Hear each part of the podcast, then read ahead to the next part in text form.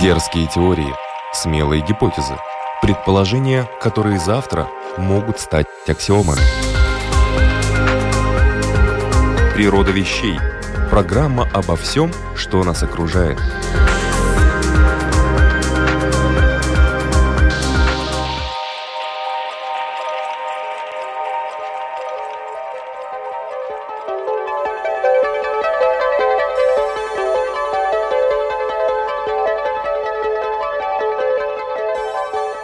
Приветствую вас, любители узнавать новое об уже известном. Это программа «Природа вещей», подготовленная Латвийским радио 4. У микрофона Людмила Вавинска.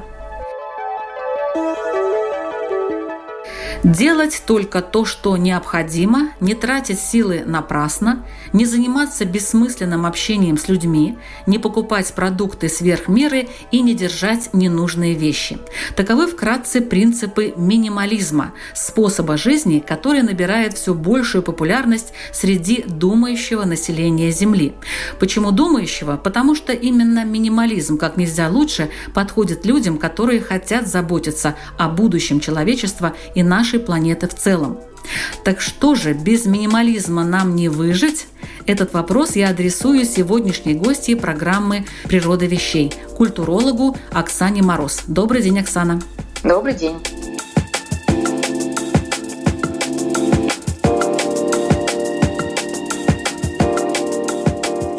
Итак, что же такое минимализм? Откуда он взялся? Почему становится, может быть, я не права, не становится популярным? Если рассматривать минимализм как некоторую практику опрощения жизни, то его можно возвести, ну, например, даже к Льву Толстому. Но Вообще минималисты скорее думают о том, что они упрощают свою жизнь и отказываются от любых излишеств, излишеств потребления. И в этом смысле первым минималистом, наверное, таким глобально известным был Бодрияр, который критиковал культуру потребления и говорил, что значит, люди живут в мире гиперпотребления, когда они слишком гонятся за какими-то вещами, предметами быта и предметами роскоши, через них себя позиционируют и показывают, это нездорово и не здорово. А если говорить о том, как выглядит движение, минималистов, то, наверное, его стоит отсчитывать где-то примерно с 80-х, 90-х годов, когда стали возникать первые такие взгляды на то, как переустроить инфраструктуру человеческой жизни и, в частности, как раз культуру потребления. Первыми здесь были представителями такого движения «замедленное питание» или «slow food», которое возникло прежде всего в Италии. И сейчас можно найти, например, такого известного спикера, эксперта, как Карл Анаре, который об этом до сих пор очень много рассказывает. То есть, если огрублять, получается, что последние лет 30 плюс-минус с хвостиком существует это движение, и эти люди, которые правда верят в то, что можно отказаться от вещей, которые не несут смыслы, от общения, которые не несут смыслы. Можно заниматься так называемым расхламлением, и будет тебе счастье. Ну так, наверное, и будет счастье, разве нет? Но это сложный вопрос на самом деле, потому что, во-первых, никто не знает, что такое счастье, как мы догадываемся, а во-вторых, потому что для многих людей действительно окружение себя какими-то предметами, красивыми, может быть, не утилитарными, но доставляющими эстетическое удовольствие, оказывается симптомом как раз счастья. Если я могу купить себе десятую ненужную вещь, это значит, что я условно могу себе это позволить, а если я могу себе это позволить, значит, я состоялся или состоялась в этой жизни. Поэтому я бы не стала говорить, что минимализм — это такой абсолютный рецепт счастья, но это возможность для многих людей, которые чувствуют себя обремененными слишком большим количеством вещей слишком сложно устроенным окружением, как-то освободиться, обнаружить себя, свои интересы, не зависящие от того, что предлагает общество, что навязывает общество. А у каких людей востребован этот э, способ жизни? Вот какими качествами они обладают? Но не все же минималистами хотят быть. Нет, конечно, не все. Я думаю, что подавляющее большинство людей как раз наоборот видят в гиперпотреблении синоним успешности. Я полагаю, что в какой-то степени минимализм близок э, людям, которые верят в дауншифтинг, то есть верят в то, что добившись определенного успеха, необходимо обязательно оглянуться вокруг себя и понять, чего стоил тебе этот успех, насколько ты хочешь дальше двигаться в этом же направлении, насколько ты хочешь тратить ресурсы на то, чтобы создавать более привлекательный образ себя. И если кажется, что эти усилия напрасны, они отъедают очень много от тебя лично, то тогда можно попробовать э, пожить попроще, отказаться от э, не знаю, дорогого жилья, от дорогой одежды, от дорогих привычек досуговых, отказаться от работы, которая пусть и приносит много, например, денег, но не приносит удовольствия. Очень часто такими минималистами оказываются люди, которые вмонтированы в городскую культуру, то есть это явно совершенно не условные сельские жители. А, очень часто это люди, которые заняты в таких профессиях, которые не связаны с производством, а скорее с чем-то креативным, с чем-то творческим, и которые чувствуют себя действительно такими перенапрягшимися. Но, по крайней мере, два таких очень известных минималиста, которые об этом движении много рассказывают, это Джошуа Филдс Милберн и Райан Никодемус, они принадлежат к такому креативному креативному классу, достаточно молодому. И вот они как раз продвигают эту идею, что меньше потребления — это значит на самом деле более качественное потребление, более вдумчивую жизнь. Есть несколько видов минимализма. Есть эссенциализм, который продвигает Грег Маккеон. Это представление о том, что нужно расставлять в жизни приоритеты. По логике меньше да лучше. И получается, что ты выделяешь какие-то виды активности, которые тебе строго необходимы, виды развлечений, виды работы, а все остальное, в общем, сводишь к минимуму. Есть э, так называемые эксперименталисты. Это люди, которые верят, что не вечный мир, не предметный мир, а наши впечатления, наш опыт, наша память — это самое главное. Они например, активно выступают за распределение ресурсов времени на работу и на отдых или просто, грубо говоря, на жизнь и требуют, чтобы люди не жили для того, чтобы работать, например, или работали для того, чтобы жить, а пользовались какими-то другими принципами. Есть, конечно же, экологические минималисты. Это те, которые говорят о том, что экологическая обстановка ужасна вокруг, в этом виноват антропогенный фактор, то есть люди, и необходимо абсолютно точно заботиться об окружающей среде, меньше мусорить, меньше пользоваться какими-то быстрыми способами получения благ и стараться делать это более осознанно. Но мои самые любимые минималисты — это так называемые энофисты, от слова enough — достаточно. Это люди, которые полагают, что нужно себя окружать вещами, другими индивидами, какими-то активностями, которые действительно для вас чего-то стоят и которые обеспечивают вам достаточно хорошую жизнь. Дальше вопрос в том, что такое достаточно хороший. Действительно, что такое достаточно хорошее? Для одних это одно, для других это другое. Нету таких знаете, рамок. Вот ты вот здесь минималист, а вот перешел эти рамки и стал уже максималистом.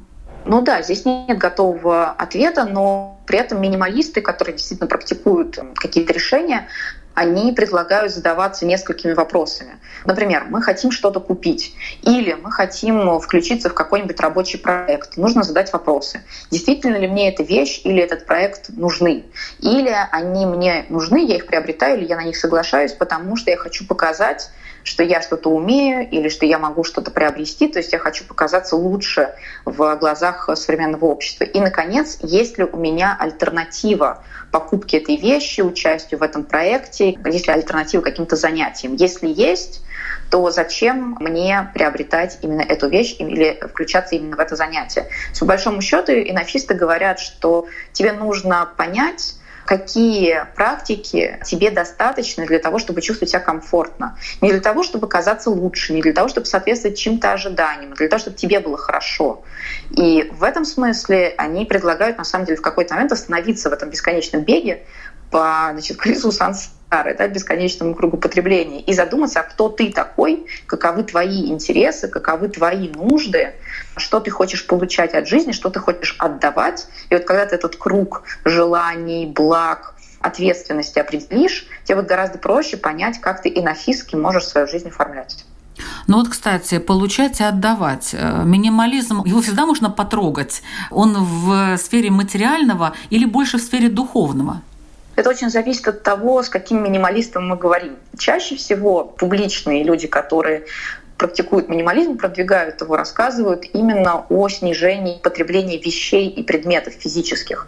Э, у них даже есть такое правило 100 вещей. Ты дома должен держать 100 вещей ни больше, ни меньше. И если ты можешь это сделать, это значит, что ты ответственно подходишь к своему окружению. Это очень, на самом деле, сложная задачка — держать дома 100 вещей, потому что если, например, вы любите читать, то ваша физическая библиотека, она может мешать, на самом деле, осуществлению этого плана. Потому что у вас может быть книжек больше, чем сотня, и тогда возникает вопрос, а как же, не знаю, столовые приборы, одежда, бытовая техника и так далее. Но вот этот принцип, он многими используется.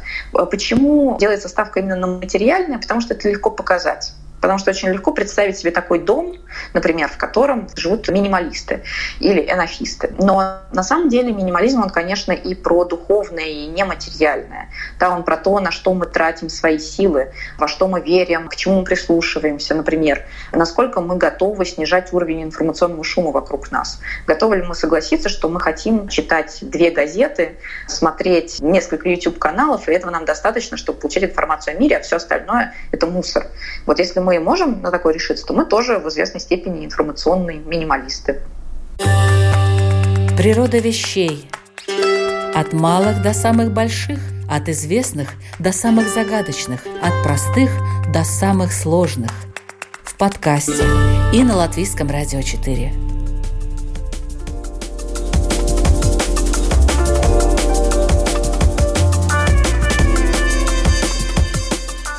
Есть минималисты, а есть рационалисты. Какая разница между ними? Мне кажется, что минимализм без рационализма, без рационального отношения к своей жизни невозможен. Потому что, по большому счету, любой человек, который хочет стать минималистом, он должен провести очень простое упражнение. Взять условный листочек бумаги или открыть там какую-нибудь программку и набросать табличку, что мне нужно на самом деле от жизни и что я от жизни реально беру и дальше выбросить те пункты, которые на самом деле между собой не совпадают. И в этом смысле рациональное, очень утилитарное отношение к жизни, оно необходимо. То есть просто на чистых эмоциях, на чистом голом энтузиазме ты здесь вообще никак не проедешься. При этом рациональное отношение к жизни совершенно не означает, что мы специально минимизируем предметы вокруг себя, минимизируем взаимоотношения с людьми вокруг себя. Это может быть нашим решением, но совершенно не обязательно. Поэтому мне кажется, что среди минималистов практически все так или иначе рационалисты и рациональные люди. Но среди людей рациональных не так много минималистов. Есть еще такое понятие, как аскетизм. Минимализм и аскетизм, они как-то пересекаются или это вообще противоположные вещи на самом деле? Мне кажется, что пересекаются, только, наверное, минимализм пересекается не с тем аскетизмом, который, например, духовный, и связан с религиозными системами, а скорее с более широко понимаемым аскетизмом, потому что в известном смысле можно считать минималистов такими секулярными аскетами, но они старательно зачищают вокруг себя пространство. Некоторые их, например, квартиры или дома действительно напоминают какие-то, ну, простите, кельи. Но в целом разница в том, что минималисты могут, конечно, верить в то, что они служат какому-то высшему благу, какой-то высшей идее. И поэтому они себя специально ограничивают в чем-то. Но, с другой стороны, минималисты совершенно не обязаны себя специально как-то ограничивать и страдать от этого или чувствовать, что они от этого страдают. Вообще к минимализму люди приходят, когда они готовы. Нельзя просто взять и насильно человека сделать минималистом. Нельзя просто насильно взять и выбросить все, что для человека дорого, или сказать, знаешь, 300 человек, ближайших приятелей, это нездорово, давай-ка ты сузишь свои контакты. Поэтому мне кажется, что в известной степени минималисты могут быть аскетами, они могут хотеть жить строже, к себе, к тем людям, которых они выбирают, к тем людям, которые их окружают. Но это далеко не обязательно. Многие минималисты вообще достаточно в известной степени такие гедонисты, ну, то есть они получают удовольствие от своей жизни. Или они, перераспределяя то, что им интересно, делают ставку на какие-то виды активности, в которые они погружаются полностью. То есть, например, есть минималисты, которые очень много путешествуют, которые отказываются иметь имущество недвижимое, но которые передвигаются по всему миру и получают от этого удовольствие. Они, разумеется, в известной степени гедонисты, но при этом с точки зрения современной культуры потребления, современного такого развитого урбанистического общества, они, конечно же, аскеты, потому что у них нет богатого дома, который демонстрирует их успешность, их статус и так далее. Можно по-разному подходить к минимализму. Ну, можно с такой положительной позиции, когда, да, вот я хочу улучшить свою среду, я хочу заниматься тем, что мне нравится и так далее. Но бывает, что минимализм связан с другими вопросами и проблемами. Например, вот как вы относитесь к тому, что минимализмом могут заниматься люди в качестве оправдания несбывшихся надежд или отсутствия амбиций, или просто своей жадности, эгоизма и так далее. Мне на самом деле очень нравится идея, что минималисты — это эгоисты. Сейчас объясню почему. Потому что, во-первых, это снижает пафос вокруг этого движения. Потому что минималисты особенно такие, знаете, недавние адепты, они очень часто считают, что они нашли какую-то серебряную пулю, волшебную таблетку, они единственные, кто живут правильно, начинают заниматься таким агрессивным продвижением этих ценностей, что не очень здорово. И я действительно подозреваю, что многие приходят к минимализму через такое импульсивное разочарование от э, собственных прежних привычек жизни, когда ты себя окружаешь предметами роскоши, когда ты практикуешь показное потребление, когда ты везде на расхват, но потом ощущаешь полную пустоту, э, отсутствие наполненности от того, что ты делаешь, отсутствие опыта. Тебе не о чем рассказать, тебе нечего глубокого и фундаментального представить миру. И поэтому в какой-то степени, конечно, минималисты изначально — это люди, которые перенаправляют интерес с агрессивного общения, активного общения с окружающим миром на себя — и в этом они, конечно, эгоисты. Они щупают себя, нащупывают какие-то очень важные для себя характеристики и концентрируются исключительно на своих нуждах. Потом, через какое-то время, они начинают задумываться над тем, а какой выхлоп, какие эффекты приносит их деятельность. И очень часто она действительно позитивна. То есть там действительно меньше мусора, это действительно меньшая поддержка агрессивных всяких практик перепроизводства продуктов питания, продуктов потребления. Но в целом изначально это, конечно же, разочарование в себе, том мире, в котором мы живем, понимание, что мир ты просто так не изменишь, нужно начинать только с себя, закупливание в себя, и только через какое-то время, возможно, идея того, что вообще-то такая скромная по многим меркам жизнь может быть полезной и для окружающих тоже.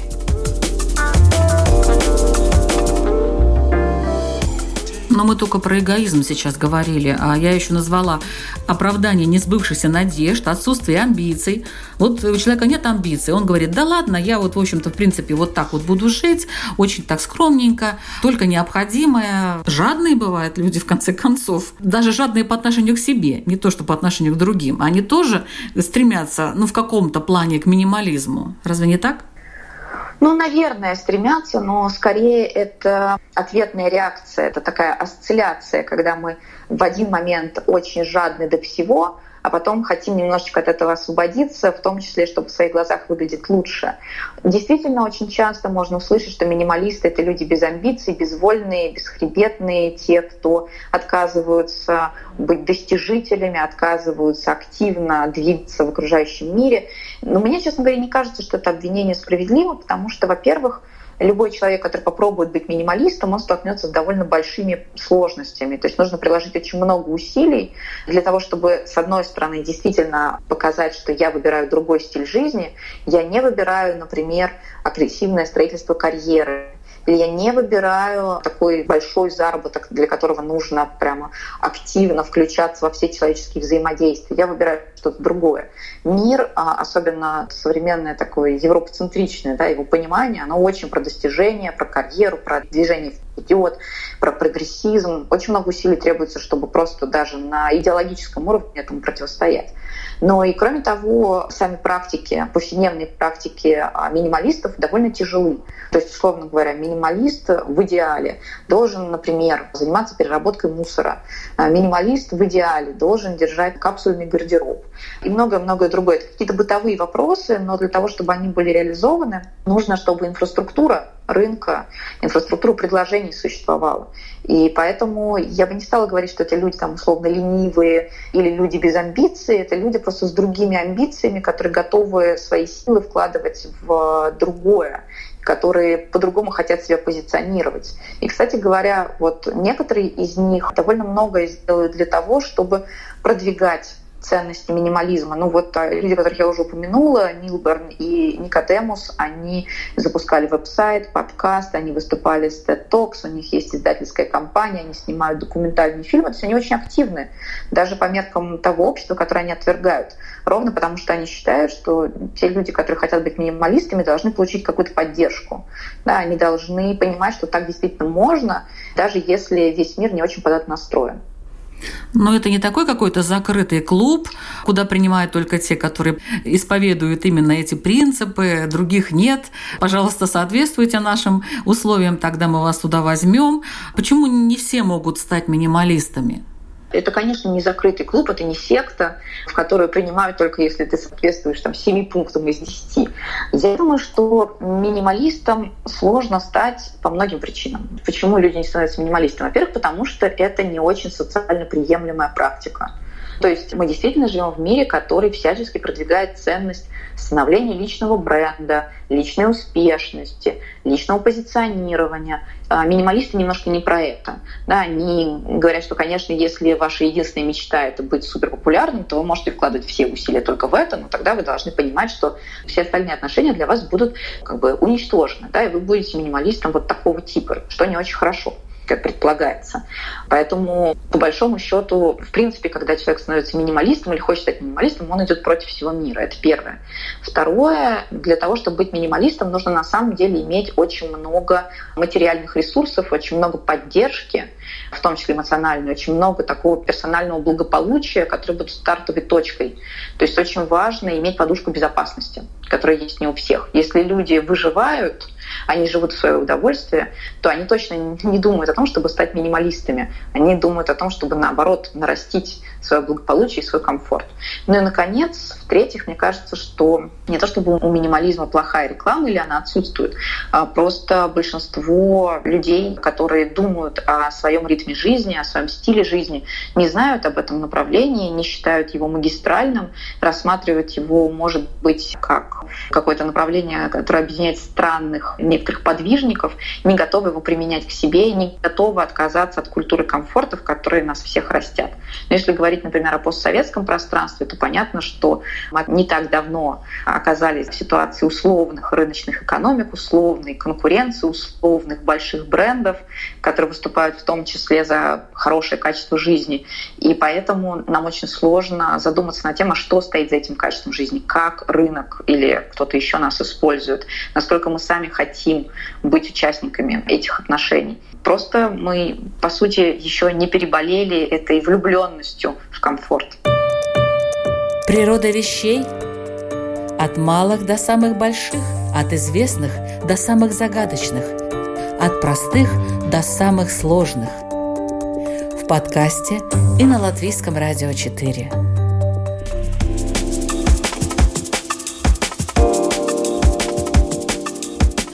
Это программа «Природа вещей». Сегодня о феномене минимализма мы говорим с культурологом Оксаной Мороз. Вот такой интересный аспект. Минималисты и общественные нормы. Вы часто в нашем разговоре сейчас упоминали то, что минималисты, они идут супротив общества, в каких-то моментах думая, осознавая свое положение, ситуацию и принимая самостоятельное решение. Это, конечно, для общества не очень хорошо, потому что общество любит, чтобы его члены принимали те решения, которые нужны обществу, по мнению общества. Ну, в общем, там сложная очень логика. Но вот, к примеру, сейчас вот вакцинация идет. Минималист, он как рассуждает? Минималист на самом деле не видит себя как нарушителя спокойствия общества. Mm-hmm. Это очень важно. То есть да, минималист не хочет жить в соответствии с общественными нормами, но ровно теми, которые для него не являются благом. В этом смысле он не преступник ни в коем разе, он просто пробует на зуб какие-то вот эти общественные конвенции. И, разумеется, пробует их на зуб для себя. То есть не предлагает всем быстренько стать анархистами, отказаться от э, каких-то общественных договоренностей. При этом очень важно, минималист в идеале понимает, что его действия не должны наносить вред. То есть, условно говоря, если я выбираю какое-то скромное потребление, это не должно приносить вред всем окружающим меня людям. Это должно, ну, как минимум, оставлять их в покое, как максимум делать их жизнь тоже лучше. Поэтому, если мы говорим, например, про вакцинацию, то логично что минималист здесь находится в такой парадоксальной ситуации. С одной стороны, вакцинация, она в некотором смысле принудительна. Ну, то есть даже если она не принудительно внедряется, она довольно агрессивно продвигается. И все это делается ради коллективного какого-то спасения от пандемии, что, в общем, кажется закабалением, да, что это кажется ситуацией, когда нас принудительно гонят к счастью. С другой стороны, понятно, что здесь речь идет уже об общественной безопасности и о выживаемости. И у минималиста, мне кажется, здесь два выхода. Первый выход — это абсолютно отделиться от общества, превратиться в абсолютно атомарное существо, что почти невозможно. То есть жить э, где-то в лесу, изолировавшись от благ цивилизации. Это характерно скорее для сообщества выживальщиков, чем вот для минималистов. Я думаю, что здесь э, минималисты встают на позицию, скажем, необходимого зла. То есть, да, вакцинация действительно необходима, по крайней мере, с точки зрения каких-то больших организаций, в том числе межправительственных, которые уверяют, что это единственное спасение от пандемии. Пандемия сама по себе является большим вызовом для человечества, и никакой образ жизни, ни минималистский, ни прежний, гиперпотребительский невозможен без того, чтобы пандемия каким-то образом исчезла, или, по крайней мере, не оказывала такое большое влияние. Поэтому я уверена, что большинство минималистов, как людей, которые себя считают осознанными и во многом рациональными, они, конечно же, не антивакцинации антиваксеры, они не антипрививочники. В том числе потому, что, кстати, здесь есть еще один такой резон.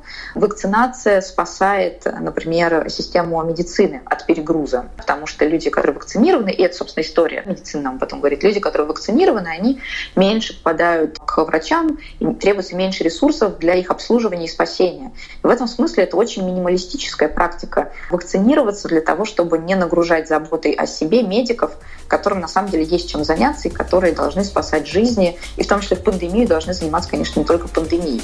Поэтому я бы сказала, как человек, сочувствующий минимализму, что вакцинация здесь рассматривается как необходимость.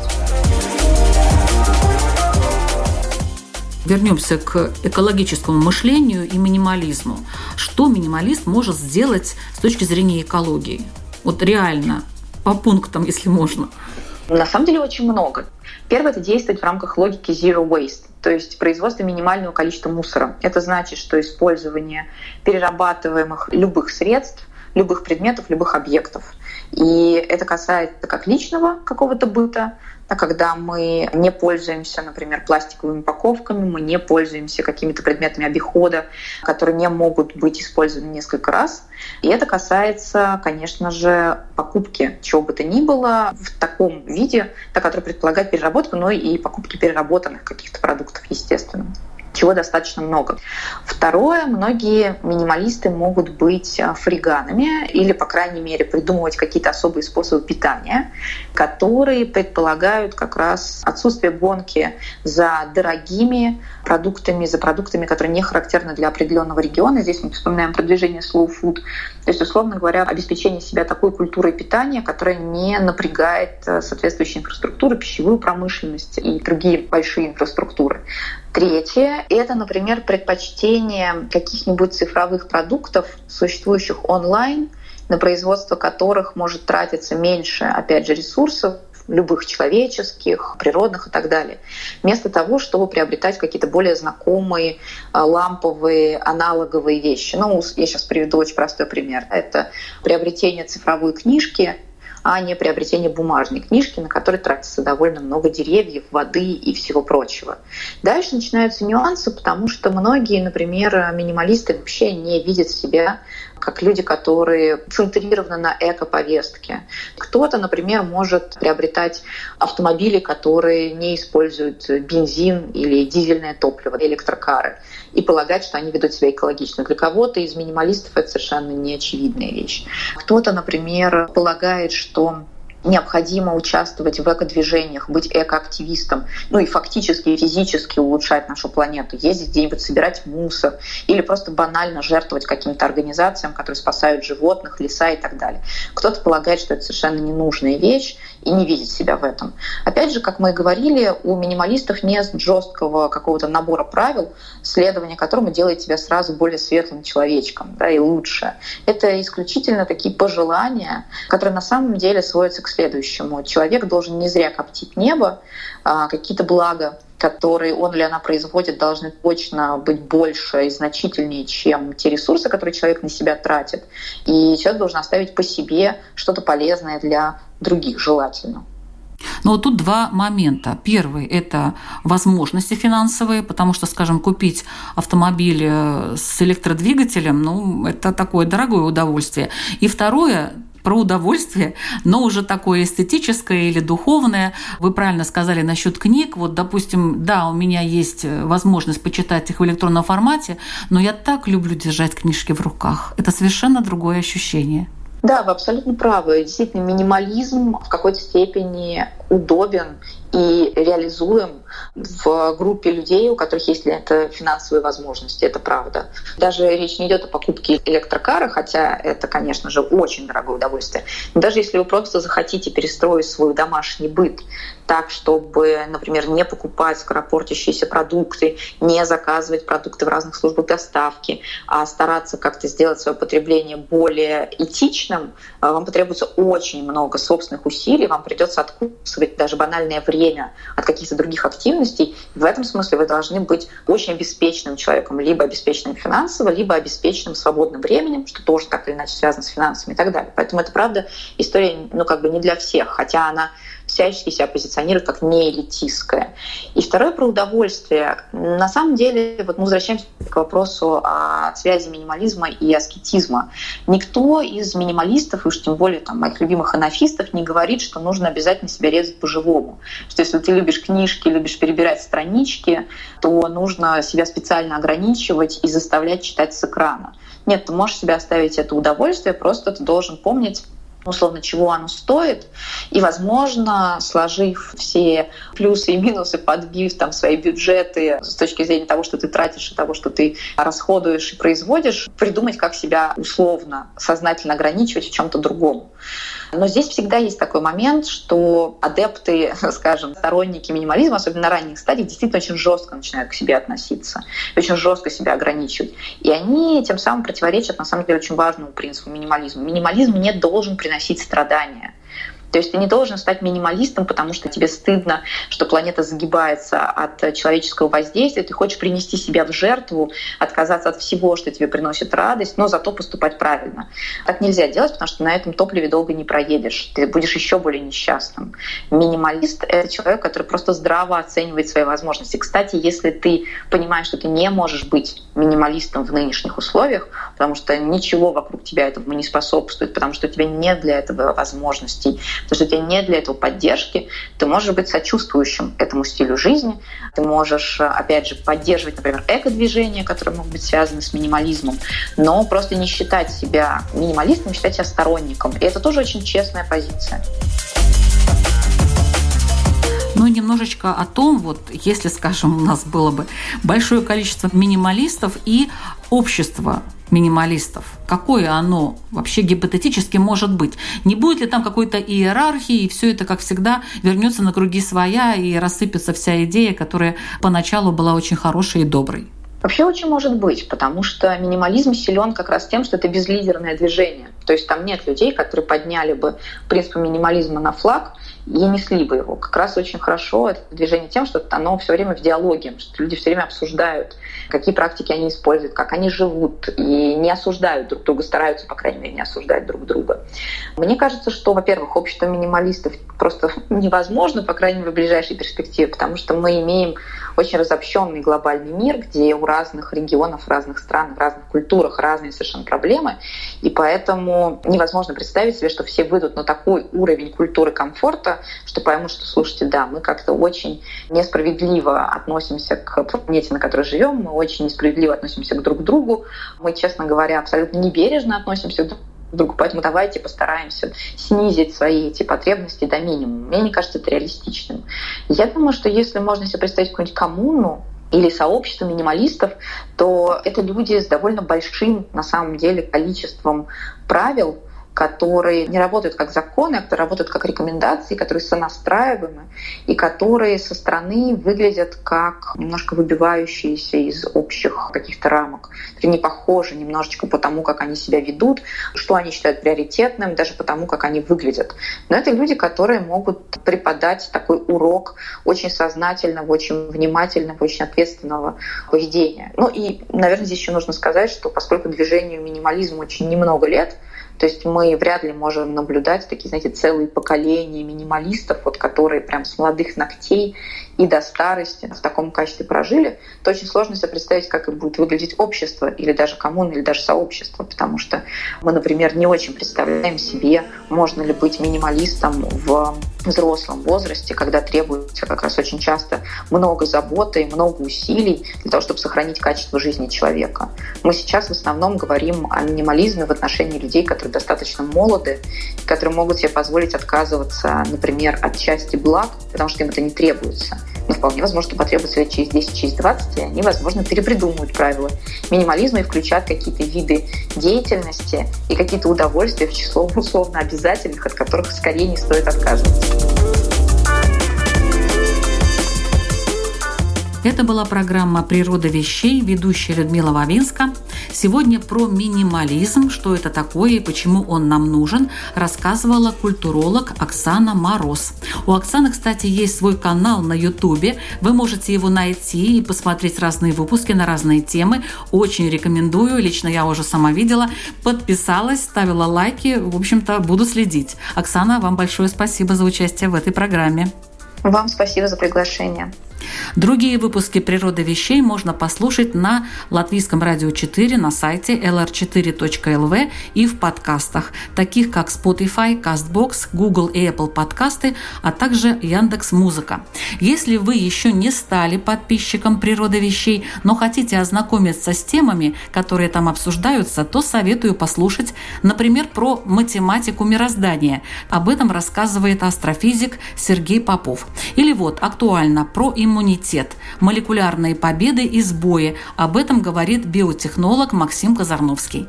У нас также бывали математики, историки, картографы, лингвисты, археоботаники, естественно, и археологи неоднократно, китаеведы, астрохимики и астрономы, конечно, климатологи, генные инженеры, политологи, нейрофизиологи и многие другие специалисты. Более 100 выпусков, на одном из подкастов их 143, на самые разные темы. Вы будете очень разносторонне развитым человеком, если станете подписчиком нашей программы.